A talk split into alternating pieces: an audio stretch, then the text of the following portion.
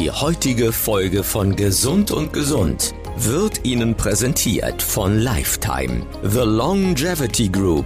Stellen Sie sich vor, Sie könnten die Uhr ein wenig zurückdrehen und sich mehr gesunde Jahre schenken.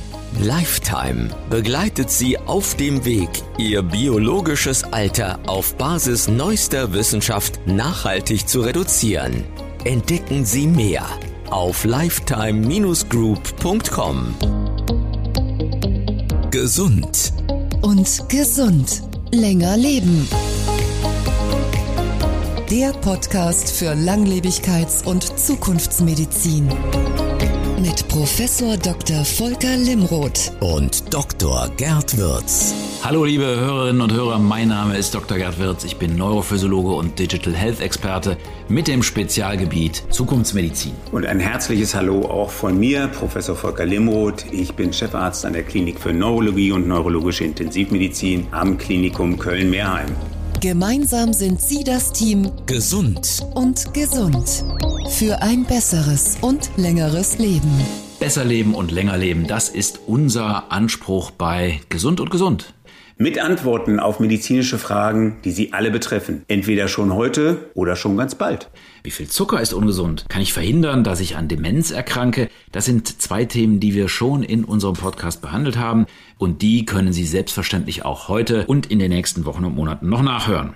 In unserer heutigen Folge sprechen wir über ein angebliches Wundermittel, eine Pille, die uns vor dem Alter schützen soll wenn das nicht mal ein schönes Weihnachtsgeschenk so kurz vor der Bescherung ist. Da will ich natürlich auch mehr wissen und ich kann förmlich vor mir sehen, wie einige auch unserer Hörerinnen und Hörer jetzt ganz besonders die Ohren spitzen.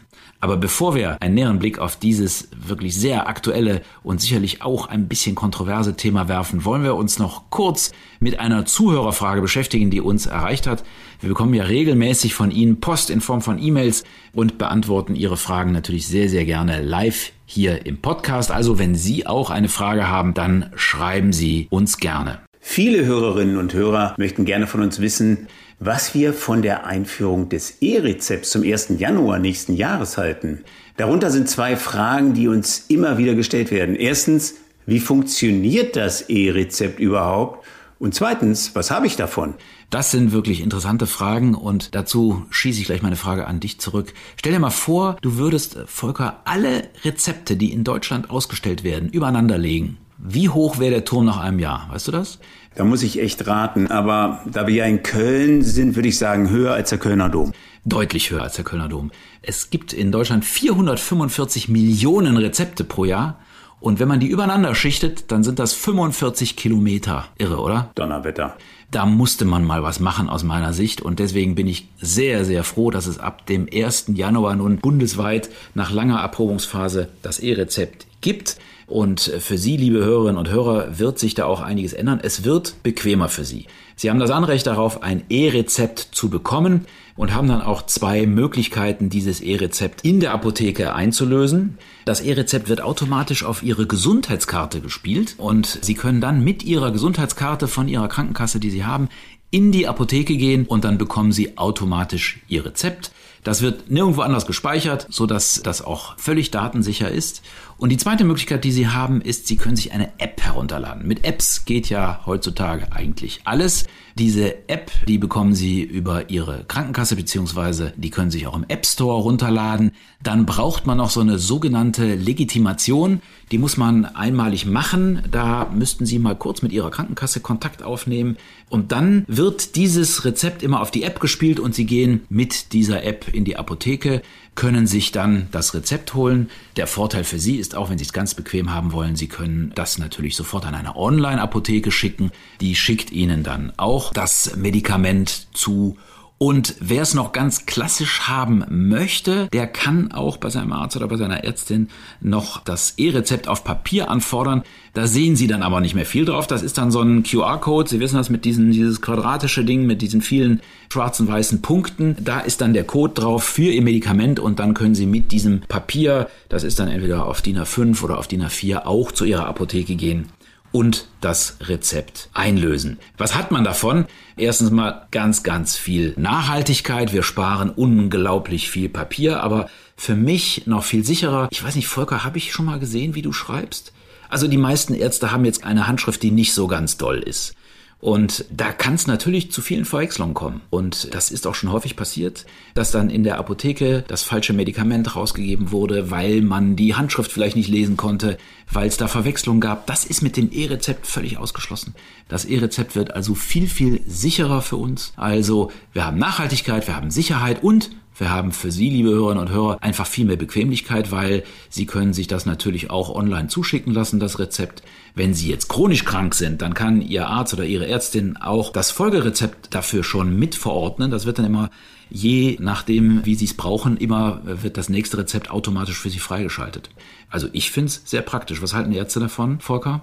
Also grundsätzlich finden wir das auch sehr praktisch. Ich würde dich gerne in einem Punkt korrigieren. Wir schreiben Rezepte handschriftlich eigentlich nur noch selten. Das gibt es natürlich, aber selbst unsere Klinik, die jetzt in Digitalisierung nicht unbedingt Vorbildcharakter hat, hat den Ausdruck von Rezepten so gelöst, dass du beim Ausstellen des Rezeptes so eine Art Schema hast, wo du das Medikament eingibst und dann hast du mehrere Möglichkeiten, auf die du klickst und dann druckt der Rezeptdrucker das sozusagen aus und was handschriftlich ist, ist ausschließlich unsere Unterschrift. Also so viel Digitalisierung gibt's selbst bei uns.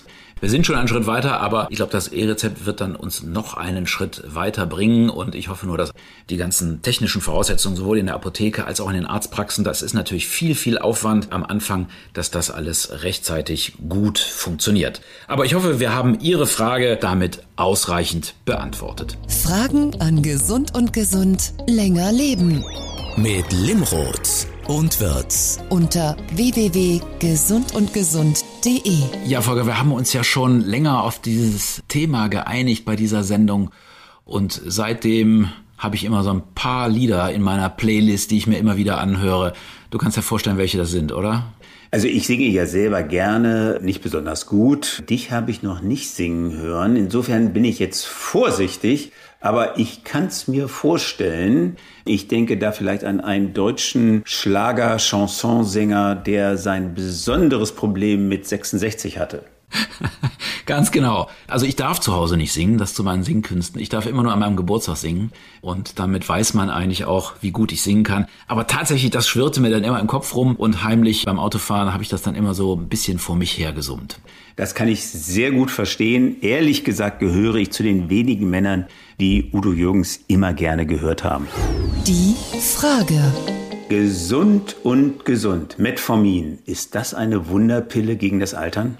Da kann man ja schon skeptisch sein, Volker, bei solchen Versprechungen. Und deswegen freue ich mich, dass wir heute nicht über Versprechungen reden, sondern über wirkliche Untersuchungsergebnisse und von dir mehr davon erfahren. Und vielleicht hilft Ihnen das ja auch zu Hause dabei, eine Entscheidung zu fällen, ob ich ein Medikament nehme, um ein längeres und gesünderes Leben zu haben.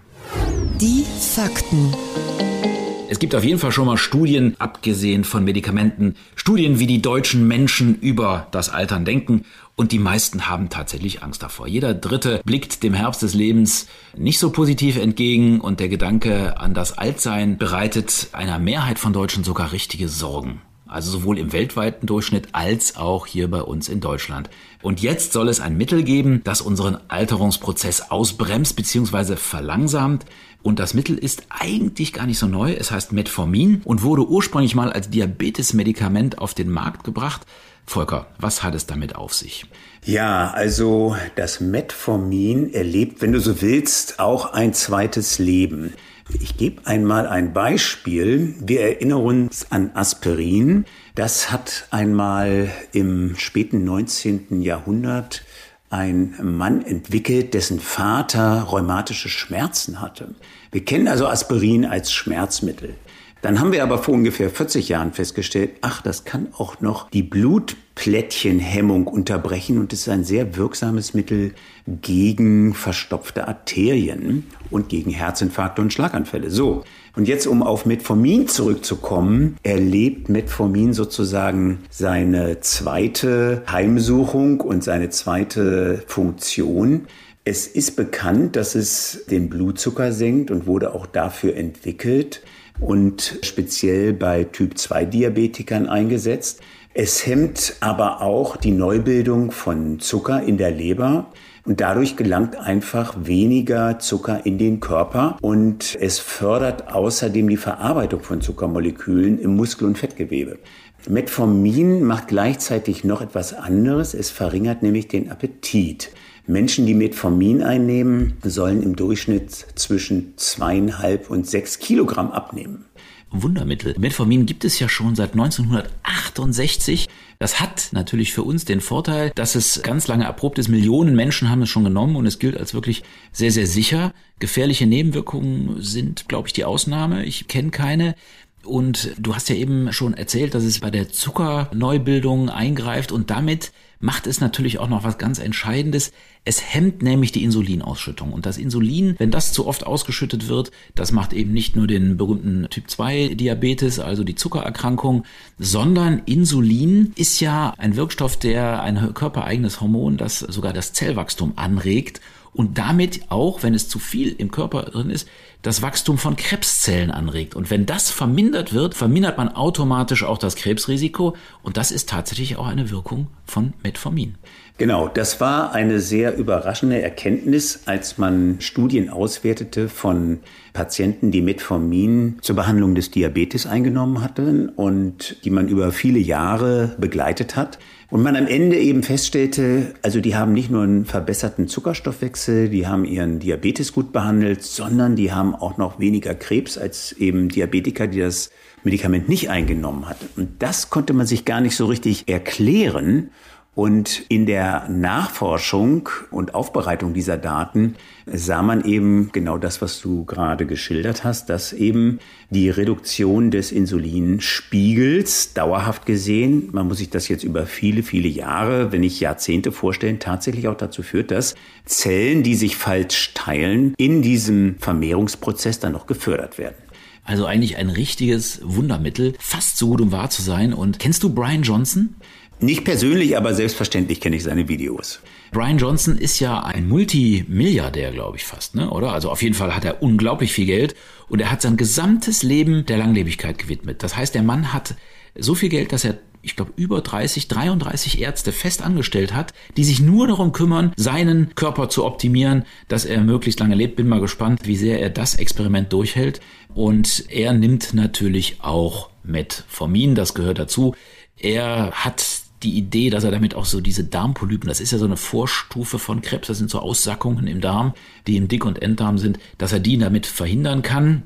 Und neben dir gibt's noch einen berühmten Altersforscher, ne? das ist David Sinclair. Der sagt auch, dass er jeden Tag tatsächlich ein Gramm Metformin einnimmt, um so seinen Stoffwechsel zu regulieren und seine Organe gesünder und jünger zu halten. Nimmst du auch ein Gramm Metformin pro Tag? Also ich nehme es, Klammer auf, noch, Klammer zu, nicht ein. Ich halte die Daten, die es inzwischen zum Metformin gibt, für sehr, sehr spannend und interessant. Mir fehlen noch ein bisschen die klinischen Daten.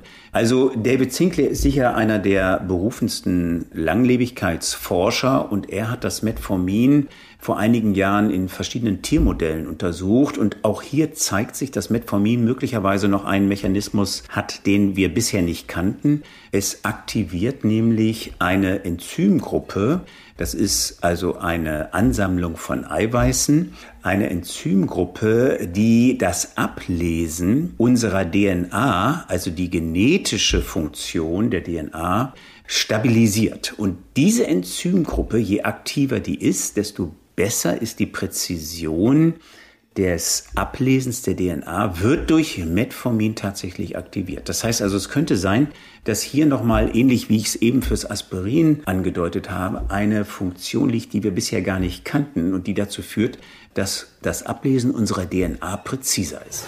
Die Vision. Ich finde ja immer erstaunlich, wo der Ursprung herkommt, wie man auf irgendeine neue Wirkung kommt. Und weißt du, wie man auf die zusätzliche Wirkung von Metformin aufmerksam geworden ist, also über den Diabetes hinaus? Also es waren tatsächlich mehrere Studien, die sehr sorgfältig ausgewertet worden sind und da war es fast ein, wenn du so willst, Zufallsprodukt, eine Zufallserkenntnis. Dann hat man aber tatsächlich diese Hypothese genommen und hat sie nochmal in weiteren Studien überprüft. Und die Universität von Kalifornien, auch die Stanford University haben im Rahmen einer Studie, das war die TRIM-Studie, ein zentrales Organ im Immunsystem untersucht, nämlich den Thymus und haben bei zehn männlichen Probanden im Alter von 52 bis 65 über einen Zeitraum von immerhin einem Jahr fünf unterschiedliche Hormone und auch Vitamine überprüfen. Das Metformin wurde verwendet, um dem ansteigenden Glukosespiegel einer Wachstumshormontherapie entgegenzuwirken. Und die Studie kam zu dem Resultat, dass der aktive Teil des Thymus, der also ein wesentlich wichtiges Organ für unser Immunsystem ist, wieder an Größe zugenommen hat. Dieses Organ verliert nämlich im Alter an Größe und an Funktion. Und dazu muss man vielleicht wissen, dass der Thymus tatsächlich so bis zum Alter von 20, 25 sehr aktiv ist. Dann nimmt er an Aktivität ab und eine Funktion ist, schlechte Immunzellen auszusortieren. Und das ist eben eine Funktion, die abnimmt. Und die Studie ergab eben, dass weitere Faktoren sich ins Positive veränderten, welche die Resistenz des Organismus gegenüber Krebserkrankungen eben deutlich verbesserten. Und die Probanden sprechen davon auch, dass sie sich vitaler fühlten und weniger graue Haare hatten als vor der Studie. Also viele Veränderungen, das so ein bisschen in die Richtung geht von der besseren DNA Ableserei, die ich vorhin schon erwähnte. Warum durfte ich bei dieser Studie nicht mitmachen? Dann hätte ich auch weniger graue Haare als jetzt. Naja, aber wer von Ihnen die Thymusdrüse nicht kennt und vielleicht Feinschmecker ist, der weiß vielleicht, Kalbsbries, das ist die Thymusdrüse des Kalbes und es hilft aber nichts, wenn man davon viel isst. Da wird man nicht jünger. Ne? Ich glaube nicht und würde das auch nicht unbedingt empfehlen, weil man nie genau weiß, was man da bekommt. ja, genau. Aber sag mal, nach diesen Ergebnissen müsste es doch eigentlich rund um das Metformin einen riesigen Forschungsboom geben. Das müsste man annehmen. Dem ist aber leider nicht ganz so, denn das Medikament, wie du ja vorhin schon gesagt hast, ist relativ alt und damit ist es auch patentfrei und relativ preiswert. Und für Pharmaunternehmen, die sogar Milliarden Investitionen in einzelne Substanzen vornehmen würden, lohnt sich diese Forschung leider nicht. Und meistens sind die großen Medikamentenstudien eben nur dann rentabel, wenn man sich das Medikament auch patentieren lassen kann. Und insofern, nein, gibt es leider keine guten Studien oder nur wenige oder zu wenige. Ja, ja, das ist wirklich schade, dass man da so von den Investitionen der Pharmafirmen abhängig ist. Aber es gibt gute Nachrichten, weil du hast ja eben schon den Altersforscher auch David Sinclair erwähnt und eine ganze Reihe von Forschern in den USA, die haben sich zusammengeschlossen, haben eine Privatinitiative gegründet, weil, wir haben es ja eben gehört, die TRIM-Studie hat jetzt zehn Patienten gehabt. Das ist jetzt nicht so richtig viel. Und deswegen hat man eine neue Studie ins Leben gerufen, aus Privatgeldern finanziert. Die heißt TAME-Studie.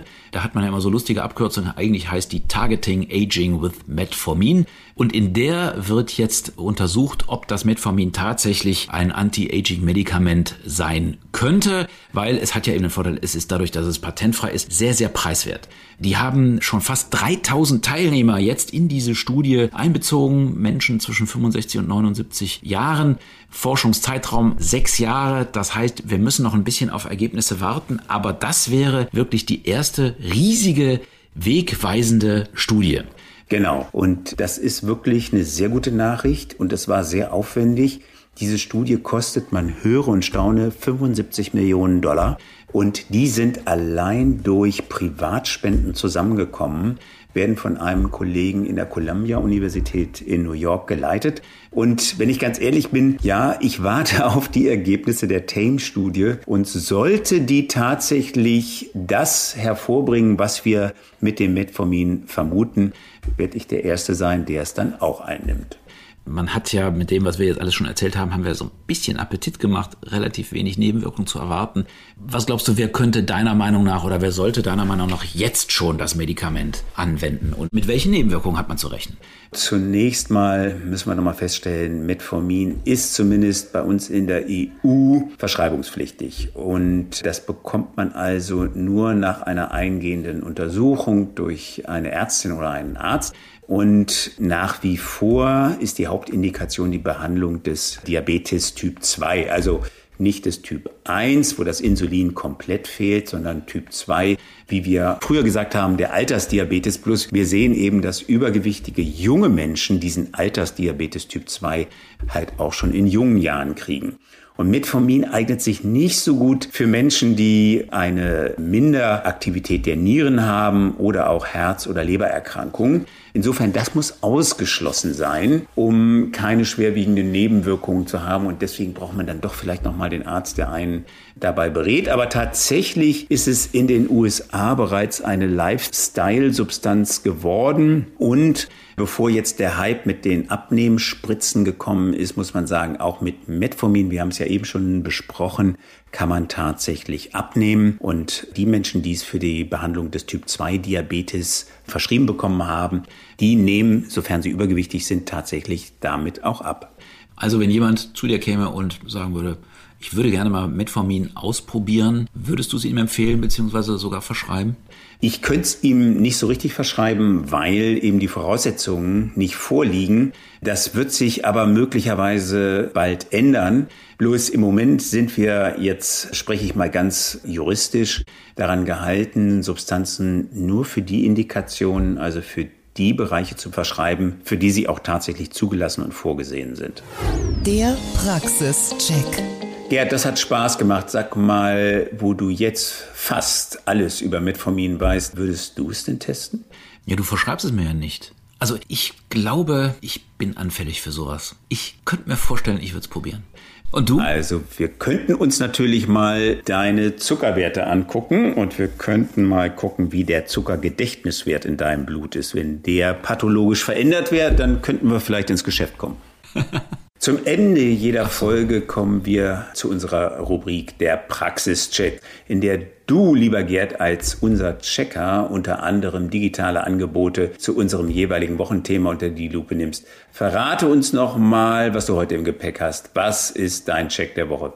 Ja, also wer jetzt gehofft hat, ich habe da eine App entdeckt, die uns per Gesichtsscan jünger macht, den muss ich enttäuschen. Ich habe lange gesucht, habe aber nichts gefunden.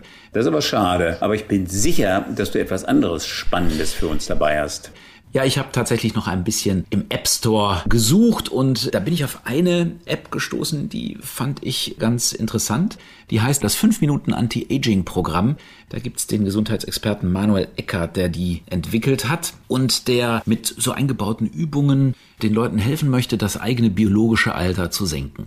Da sind kleine Trainingseinheiten, die man in den Alltag integrieren kann.